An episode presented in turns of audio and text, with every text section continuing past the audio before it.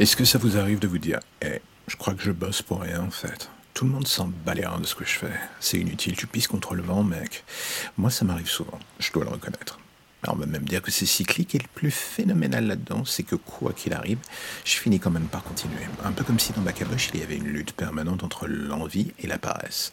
Je crois que c'est un sentiment tristement banal, mais qui se développe encore plus chez ceux qui, comme moi, font du podcast. Cette activité est aussi passionnante que chronophage. Passionnante car elle oblige à se mettre des coups de pied dans le cul.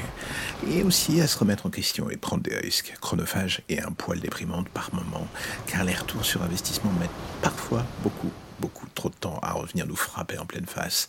Si l'on choisit, par exemple, d'aller dans un domaine qui est loin des sujets de société, on doit accepter qu'en s'enfermant dans ce dit domaine, ce domaine de niche, eh ben ça va mettre du temps à percer, mon gars. Et surtout, parfois, il faut bien avoir conscience que il y a ce petit truc, ce petit truc qui nous vient en tête, ce moment où on réalise qu'il y a un risque, celui que ça ne perce juste jamais.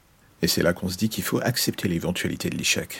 Et c'est comme prendre en compte les critiques bonnes ou mauvaises.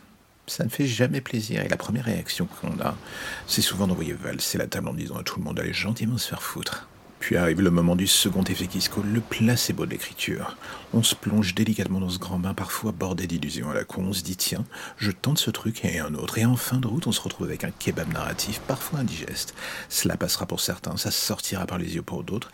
Et au milieu de ce champ de bataille, il y aura vous, avec votre feuille blanche à vous demander dans quelle direction va aller le vent. C'est le quotidien du créateur d'histoire. L'indécision, le doute, l'envie de laisser tomber. Et parfois les petites satisfactions qui reboostent le moral. Le problème est de savoir gérer l'espace entre chacune de ces phases. Ce n'est pas toujours simple, et j'avoue que je cherche encore et toujours le remède miracle. En attendant, j'écris, je crée des trucs, j'essaie de vous amuser, je me remets en question, et, au milieu j'essaie de ne pas faire trop de clics faciles. Et une fois en bas de page, je me dis qu'il va falloir que je recommence.